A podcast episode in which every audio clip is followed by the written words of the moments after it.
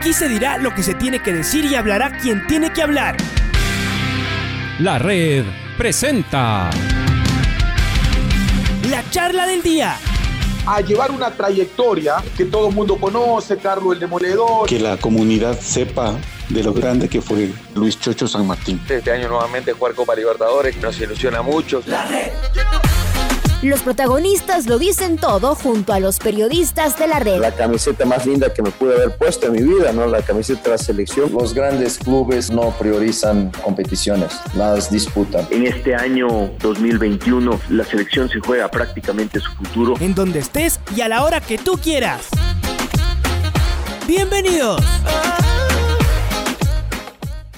Continuamos en Fútbol FM y a esta hora le queremos dar la bienvenida a la directora técnica de las Guerreras Albas, del equipo de mujeres de Liga Deportiva Universitaria, la profesora Verónica Marín, para hablar un poquito de, fútbol, para que nos cuente por qué partes del mundo ha estado en este camino hasta llegar a Liga Deportiva Universitaria. Eh, a, a, la profe Vero la conocemos, la conocemos bien desde hace más de 10 años, más o menos, tuvimos la, la oportunidad de, coincidir cuando, cuando ella era profesora en el colegio americano, cuando era entrenadora de las varias categorías de, de las chicas ahí en el, en el colegio americano.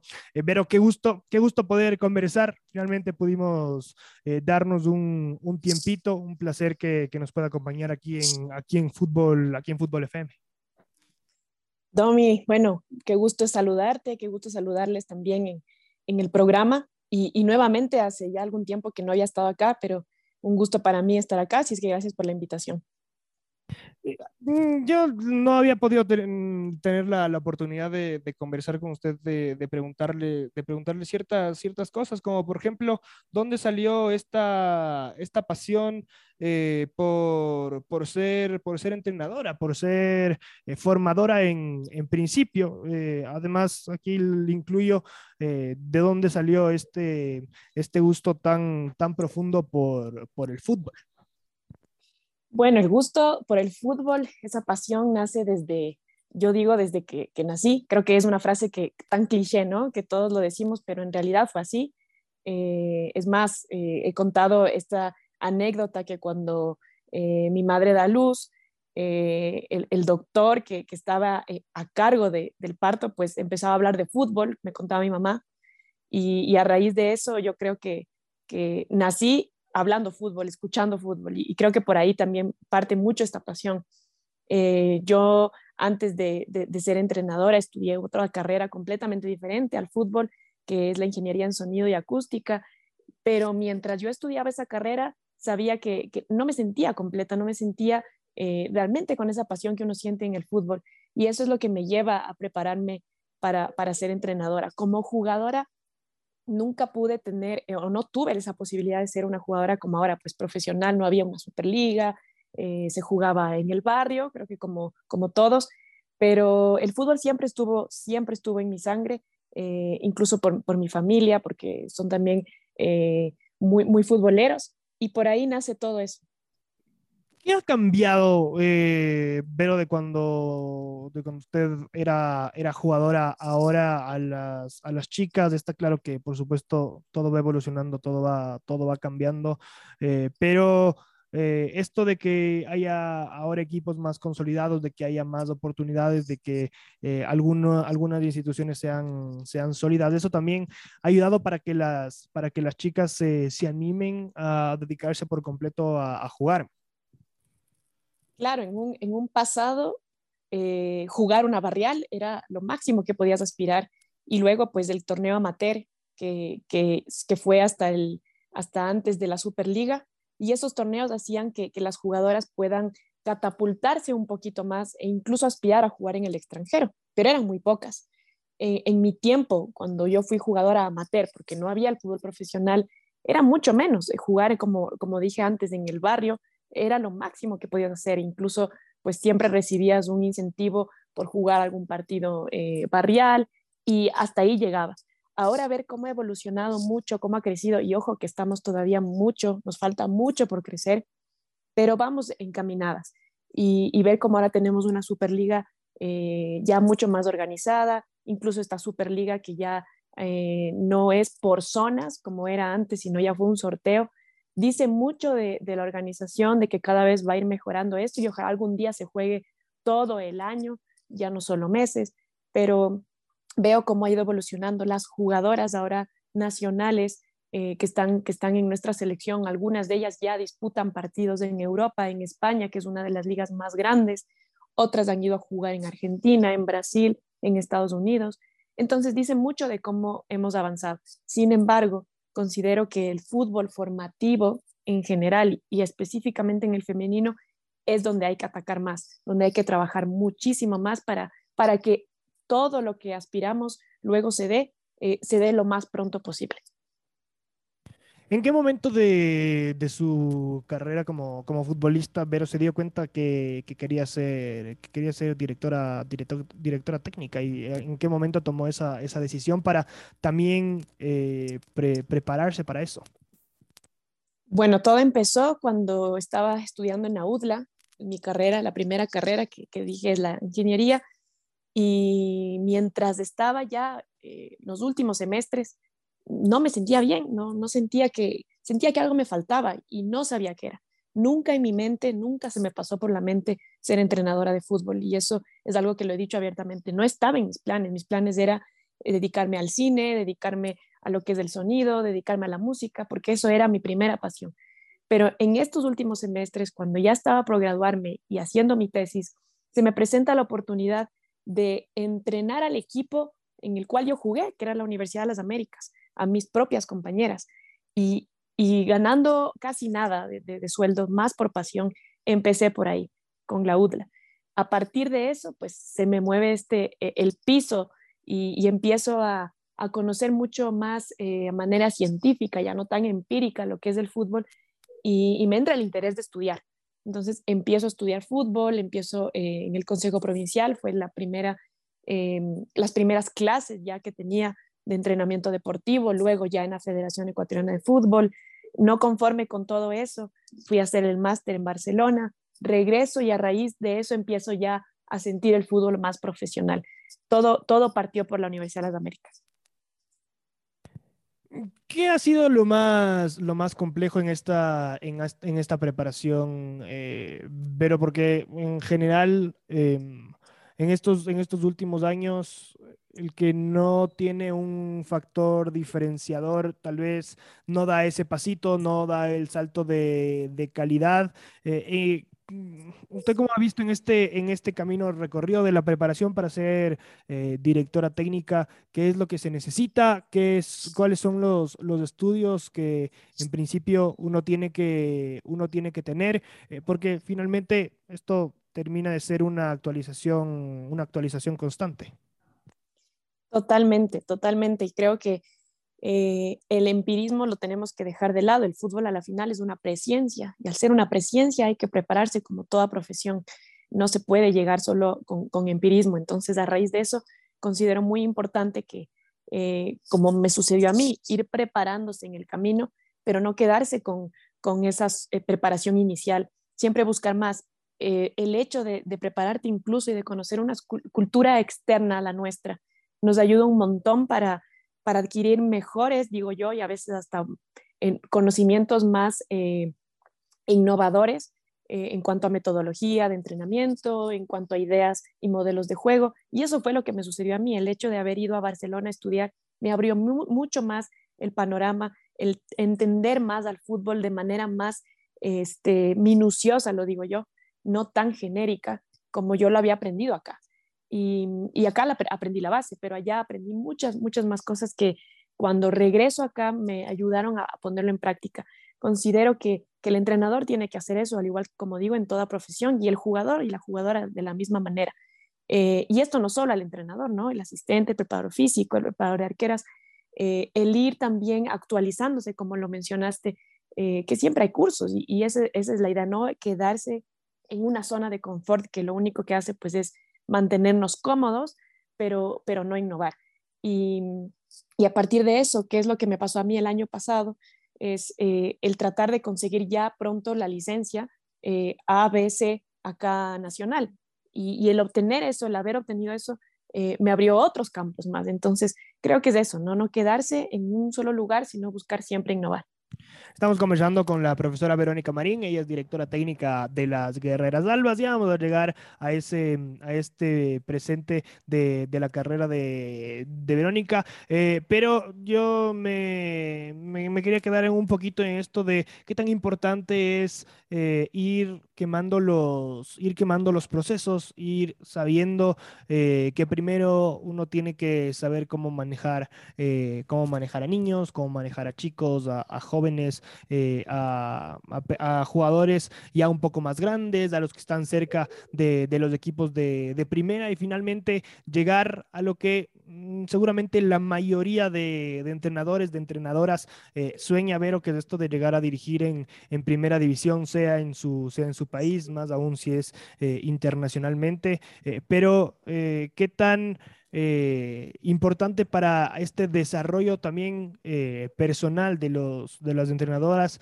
eh, es esto de conocer su, el, camino de ir poco a poco, de no querer saltarse, saltarse etapas, sino también de confiar en el, en el trabajo de, cada uno.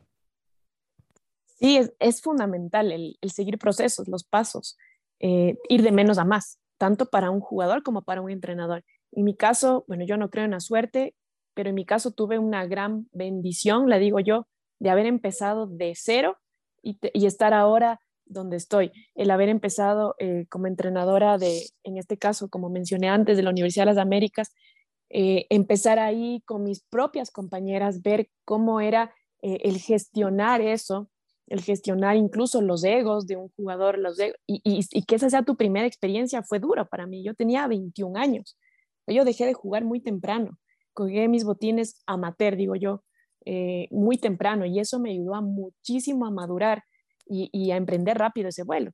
A partir de eso, el estar luego, en, como, como mencionas, en las formativas, en un colegio, eh, que para mí el colegio americano me abrió las puertas eh, muchísimas veces y gracias a eso entiendo y sé que estoy donde estoy.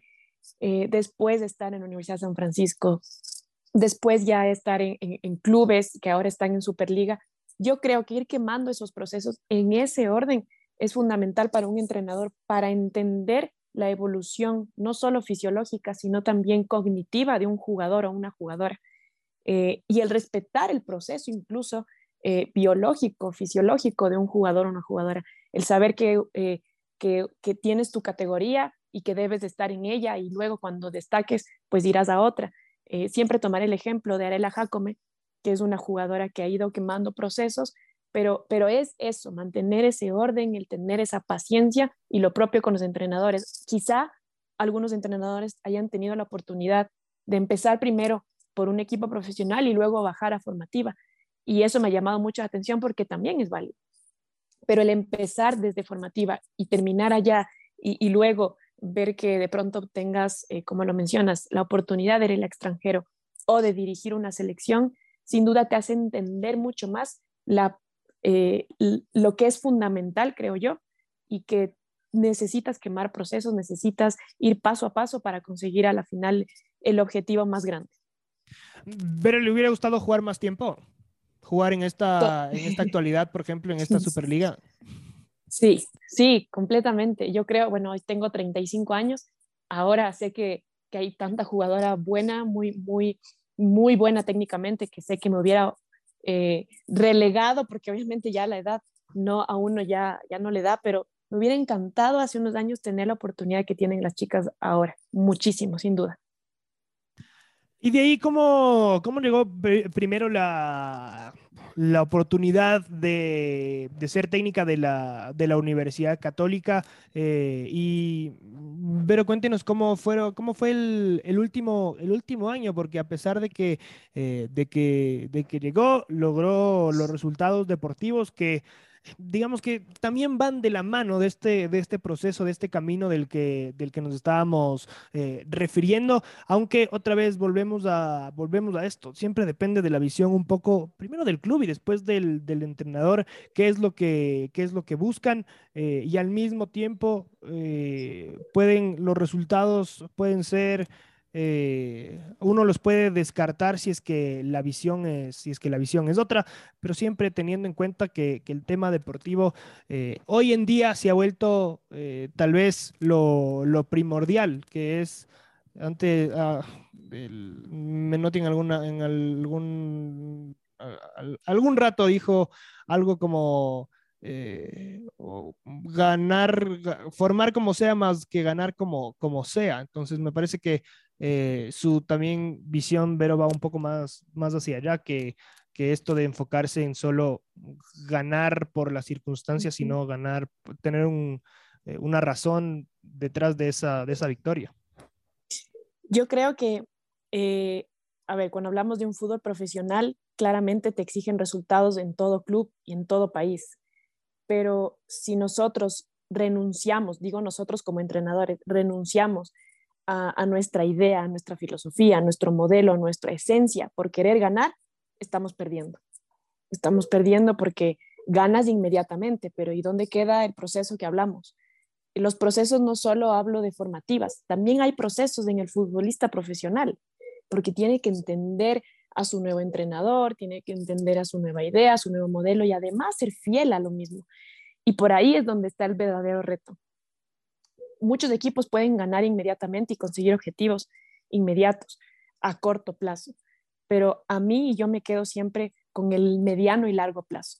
El corto plazo es efímero, es una felicidad efímera, pero cuando te cuesta realmente eh, conseguir el objetivo, eh, cuando empiezas de cero y empiezas con caídas, eh, como nos pasó en Universidad Católica, por ejemplo. Empezábamos nosotros perdiendo los partidos, empezamos últimas en tabla, nadie creía en que íbamos a lograr el objetivo. Terminamos luego campeonas de ABNA, terminamos luego vicecampeonas de, eh, en el torneo de ascenso y ascendimos a Superliga.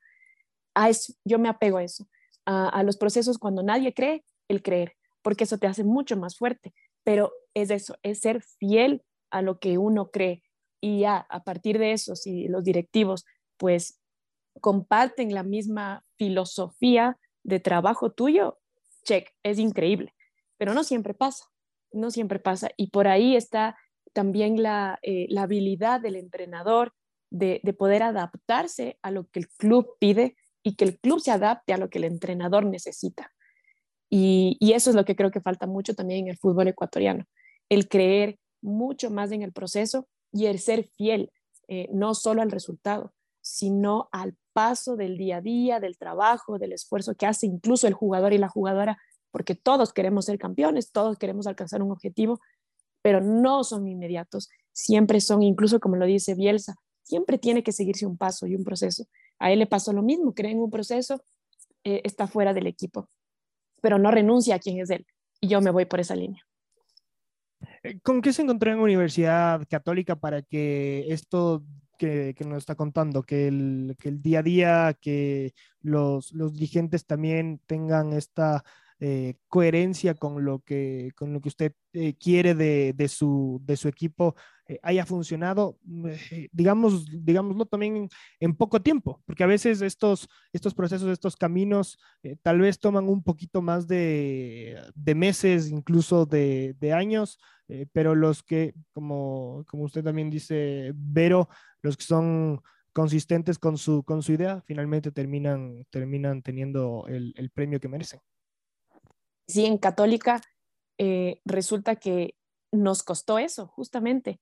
Em, recuerdo que empezamos en el año de la pandemia, diciembre del 2020, y nos tardó un año para conseguir el ascenso, un año. Pero un año donde el equipo, donde el club, donde, donde eh, yo siempre lo voy a nombrar porque fue alguien que me respaldó mucho, donde Santi Catani creyó en el proceso y creyó en el equipo femenino y creyó en mi trabajo, y eso hizo que las cosas se vayan dando. Em, pero siempre eh, creo que tiene que haber no solo el creer, sino tener paciencia. Nosotros participamos, recuerdo, en el CONFA, en el torneo de ascenso, y no clasificamos, nos quedamos por un gol para clasificar a la siguiente instancia. Ese fue eh, meses después de que yo tomé el equipo, fue en diciembre y en enero, febrero estábamos jugando. No tuve tiempo para poder implementar mi modelo de juego. A partir de eso, el club nos dio la posibilidad de volver a participar pero obviamente tener el mismo proceso de jugadoras sumando otras más y se consiguió el objetivo. Entonces yo siempre voy a tomar esa historia, e, esa experiencia. Ellos tuvieron la paciencia, ellos me refiero a Universidad Católica, tuvieron la paciencia, tuvieron em, la convicción de que se iba a lograr y también el cuerpo técnico y también las jugadoras. Ya en el camino hubieron altos y bajos, como en todo equipo, pero pudimos conseguir el objetivo. Es fundamental y considero yo que si eh, el cuerpo técnico, entrenador y dirigente se alinean, se consiguen las cosas. El problema es cuando no. Estamos conversando con la profesora Verónica Marín, ella es directora técnica de las Guerreras Albas, el equipo de mujeres de Liga Deportiva Universitaria. Eh, cuéntenos cómo se dio la, llegada a, Liga, eh, qué le atrajo del, proyecto, del, momento, eh, además teniendo en cuenta que Jenny Herrera dejaba de ser la, técnica después de muchas temporadas al frente. Bueno, mi llegada eh, de, liga fue una, yo, diría que la toma de decisión más fuerte que he tenido que, hacer, porque el dejar a, Católica, el equipo que ascendiste, para venir a un equipo que ya está en Superliga, que es protagonista además, que, muchas jugadoras se fueron, se fueron a otros equipos, que la misma entrenadora Jenny, la cual aprecio un montón porque somos muy buenas eh, compañeras e incluso trabajábamos juntas en Pichincha, todas esas cosas hicieron que, que realmente analice bien a lo que venía. Pero cuando escuchas Liga Deportiva Universitaria, pues sabes que es un, no solo un gran reto, sino también un honor, porque es un equipo grande. Y, por ahí fue mi, decisión, venir a un reto que, sé que iba a costar mucho y lo cual está pasando. Eh, es, es, cambiar el chip de las jugadoras, es cambiar eh, el dejar el, pasado y, el seguir adelante, el confiar en un nuevo proceso, en nueva metodología, en nuevo entrenamiento, un nuevo modelo de juego, nuevas ideas, de tantos años eh, que, la profe Jenny estuvo ahí y de tantos años que las jugadoras de liga trabajaron con ella. Eh, voy ya un mes y un poco más trabajando acá y aún tenemos que cambiar ciertas cosas, mejorar en otras y dejar lo bueno también que se hizo, porque cuando algo se hace bien, en ciertos aspectos hay que dejarlo y cuando algo no hay que cambiarlo. Entonces, eh, para mí, obviamente, aparte de ser un reto, es un honor estar acá, trabajar con jugadoras de renombre, incluso sumar jugadoras que también eh, entiendo que nos van a ayudar mucho y sé que nos están ayudando mucho también en, el modelo de juego, pero va por ahí, es el reto de, asumir algo, algo nuevo en mi carrera como entrenadora eh, y sé que esto me va a ayudar mucho, porque yo, digo, los entrenadores no somos siempre, eh, no, tenemos siempre el conocimiento eh, de acuerdo a lo que vivimos, sí, pero no el suficiente para lo que queremos llegar. Todos los días se aprende algo. Entonces, por eso fue mi decisión, venir acá a sumar, pero también aprender, el entrenador no deja de aprender nunca. ¿Con qué se encontró en, el club en cuanto a infraestructura y en cuanto a, recursos, eh, también tomando en cuenta el, contexto en el, que, en el que está Liga? Bueno, em, habían jugadoras que ya se habían ido a Independiente del Valle, a Barcelona, jugadoras que sumaban mucho el año pasado y, eso fue quizá eh, difícil, ¿no? Para, para, para mí ver que la plantilla se estaba desarmando eh, luego ir sumando otras jugadoras, el que el club cuando yo llegué ya sumó otras jugadoras eh, que, están ahora, ir viendo cómo, cómo la plantilla iba creciendo en lo deportivo, pues me, me dejaba un poco, o me dejó un poco más tranquila, pero sabía que tenía que sumar otras jugadoras, ¿no? Para que, para que obviamente haya esa cohesión y, ese, y esa identidad que, busco yo y que estamos trabajando día a día por ello. Ya en el aspecto de, eh, de entrenamientos, en el aspecto de logística. Eh, ahora tenemos una coordinadora que entiendo antes Liga no lo tenía, un propio presidente en el fútbol femenino que antes no lo tenía. Entonces empieza a haber un organigrama que te permite eh, trabajar con mayor facilidad, digo yo, paso a paso y, seguir ¿no? esa, esa misma idea. ¿no? Obviamente siempre hay cosas por mejorar, pero, pero de eso se trata. Eh, he visto que hay un avance en ese, como, como menciono, organigrama que, que, nos ha ayudado un montón en lo deportivo. Pero eh, sí, este, como menciono, hay cosas que, que sí hay que, que, que, pulir para que en lo deportivo pues se den más cosas, ¿no? Em, ahora, ahora hoy, por hoy, nosotros participamos en, en el torneo Chop Seguros la semana pasada y los resultados no fueron los que nosotros queremos. Eh, no hay ningún entrenador que quiera ir a perder y yo no soy así. Pero claro, eh, es, difícil cuando tienes una plantilla limitada en número, eh, no en calidad, sí en cantidad, porque obviamente tienes muchas jugadoras que están lesionadas, pero por la temporada pasada, que no fueron quizá en su momento tratadas y, ahora están, están siendo evaluadas, están en fisioterapia, en readaptación.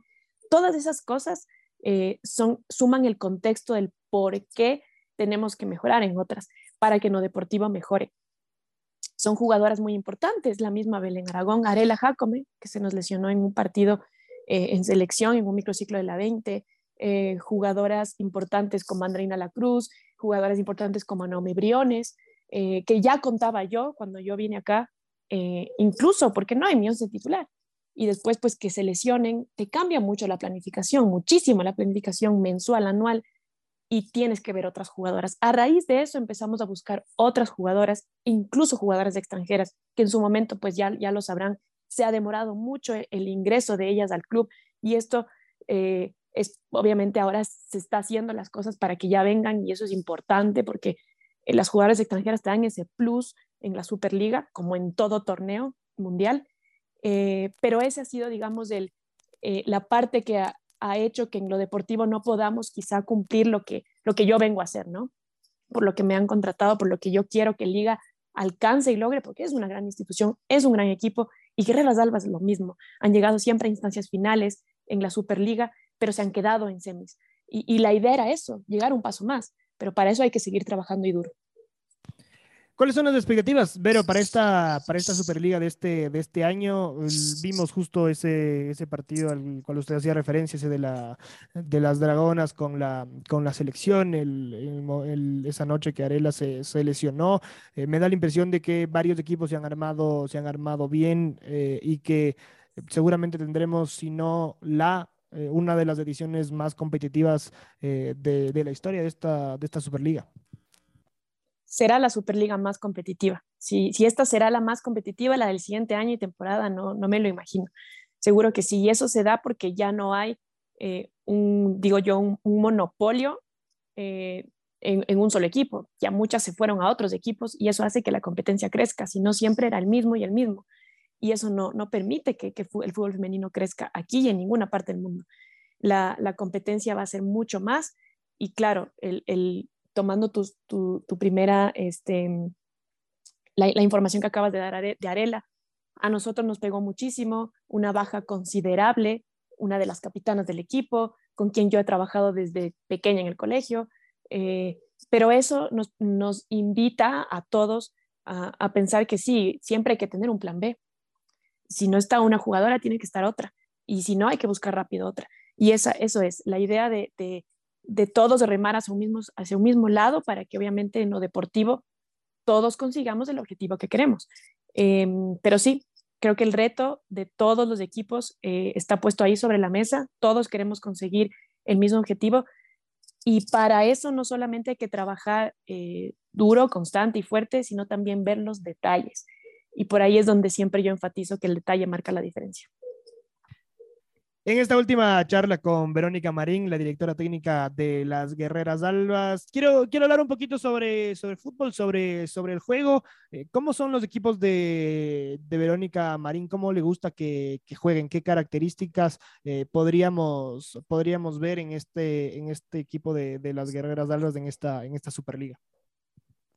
Bueno, a mí siempre me han gustado equipos con, con posición de balón, con de balón, equipos que jueguen al juego posicional, o como lo llamamos acá algunos, quizá el juego combinativo.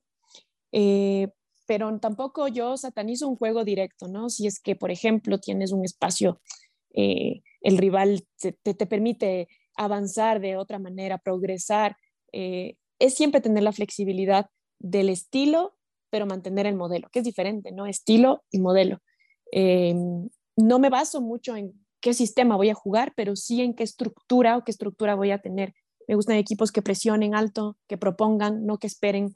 Y bueno, creo que se han dado cuenta, eh, pese a los resultados quizá que tuvimos nosotros en la anterior semana, eh, tratamos de proponer algo. Eh, es normal, es una pretemporada, estamos empezando, pero no, somos, no vamos a ser un equipo que esperemos, vamos a proponer, porque esa es mi idea, es mi sentir en el fútbol y creo que el entrenador tiene que, como dije antes, no renunciar a su sentimiento, a su idea. Equipos también que, no solo eh, sepan atacar, sino también defender. Para saber atacar hay que primero saber defender. Equipos que tengan una identidad y, y por ahí siempre lo he mencionado, ¿no? Que a la final sepan cómo actuar y cómo accionar, no solo en la fase ofensiva, sino defensiva. Pero también enfatizo mucho la pelota parada. Soy creo que una de las entrenadoras que más me gusta eso y que lo entreno constantemente. Em, y, este, creo y considero que, en el fútbol tiene que ir junto con los valores, eh, porque no siempre transmitir a las jugadoras los valores que tienen que tener dentro del campo de juego, tanto en lo defensivo como, como en ofensivo, buscar esa identidad de juego y a partir de ello, pues, pues también considerar las características que se tienen las jugadoras, ¿no? A la final se fue sumando en liga algunas jugadoras que eran importantes en ciertas posiciones para poder cumplir con todo lo anteriormente dicho y, nada, pues ir preparándoles también, eh, porque a la final el fútbol no solo es físico, es algo que en el femenino siempre se ha dado, que es solo físico, que solo es técnico, pero ¿dónde queda lo cognitivo? Y por ahí es donde ahora estoy tratando de cambiar ese chip. ¿Qué tan, ah, ¿Qué tan importante para una entrenadora, para un entrenador hoy en día es esto de poder eh, ser flexibles con, con, su esquema, con eh, esta, esta parte inicial que no, no, se queda fijo durante, durante el partido, esto de adaptarse a los, a los contextos? Eh, Vero, porque no es lo mismo jugar en una cancha como la del estadio Rodrigo Paz, eh, que ir a jugar en una cancha como, como la del Hokkaido, por ejemplo, que, o, que, o, a una cancha que está, que está maltratada, que tiene mucha, mucha tierra, o asimismo canchas eh, como la del otro día en el Estadio Banco Pichincha en, en Guayaquil, donde cayó mucha agua y en principio, el, por ejemplo, el Independiente le, le costó el, el, otro día, pero para un técnico o para una, para una técnica, ¿qué tan eh, qué, qué, tan importante es hoy, hoy en día poder adaptarse también a los contextos uh -huh. para esto que usted, para esto que usted menciona, de, de eh, imponer un, un, estilo, una idea eh, e ir para adelante en, en, una, en una cancha, así sea jugando de local o de, o de visitante. Siempre los factores externos influyen mucho en los internos. Por ejemplo, como mencionamos, el clima, eh, este, la, la cancha, la hinchada en donde juegas, de local, de visitante, y todo eso te da la pauta de, de, cómo puedes tú proponer frente al rival y qué rival tienes además al frente, ¿no? Eh, el modelo de juego sí se mantiene, lo que varía son sus herramientas. Eh, si, por ejemplo, tenemos una cancha en malas condiciones y nuestro juego es posicional, eh, es, es complicado que el juego se mantenga durante los 90 minutos así y el entrenador, considero, y los jugadores en sí deben ser lo suficientemente estratégicos y tener esa flexibilidad de cambiar en, en, ciertos momentos incluso del partido para obtener el resultado. Y eso no significa renunciar al modelo, eso significa ser estratégico, ser inteligente, ser flexible. Eh, yo me considero un entrenador así, me ha pasado en todos los equipos que he estado, como todos entrenadores, donde tenemos que cambiar eh, de un partido a otro eh, el estilo, incluso las ideas, eh, el cómo progresas en ataque, por ejemplo, porque depende mucho no solo el rival, como decíamos, sino también el campo de juego. Pero sí, creo que la flexibilidad es importantísimo para el entrenador porque eh, no es, a ver, no es morir en tu idea, es defender tu idea sabiendo que puede cambiar en algún punto. Y eso no significa no ser un buen o mal entrenador, significa ser inteligente en su momento y estratégico.